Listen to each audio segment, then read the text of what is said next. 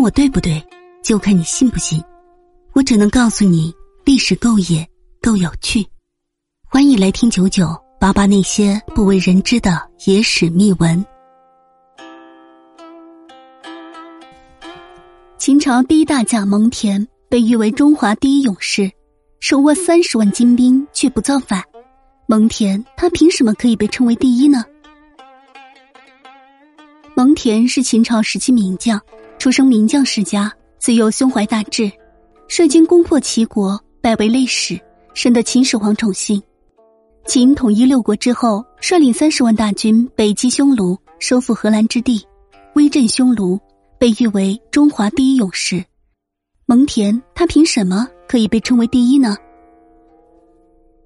首先，蒙恬出生于名将世家，从小就精读兵书，练得一身武艺。在被封为将军之后，更是远击匈奴，军功赫赫，收复了数十个城池，受到秦始皇重用，并封其为将军。蒙氏家族三代为将，皆效忠于秦。因蒙氏耿直，在朝中也遭人眼红，多次陷害，但都因为秦始皇的信任而没有被陷害。蒙恬除了在军事上对秦朝的贡献极大，粗枝大叶的他，还发明了文人墨客最喜欢的毛笔。蒙恬常年在外征战。但是也要向秦始皇汇报战况，以及商讨对战策略，而当时使用的竹简非常不方便。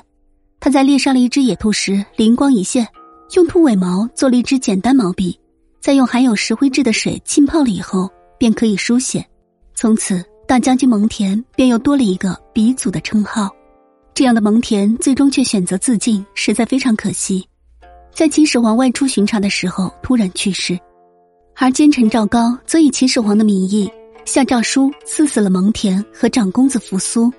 蒙恬一直效忠于秦，当时并不知秦始皇已死，抱着一种君要臣死，臣不得不死的想法。当时的长公子扶苏想都没想就自尽了。蒙恬自然知道手握三十万精兵，只要想活造反就行，但他又清楚的知道统一天下的伟业却会因此毁掉。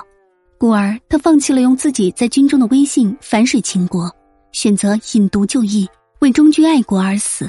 这一举动为后世所有的将领做了一个榜样。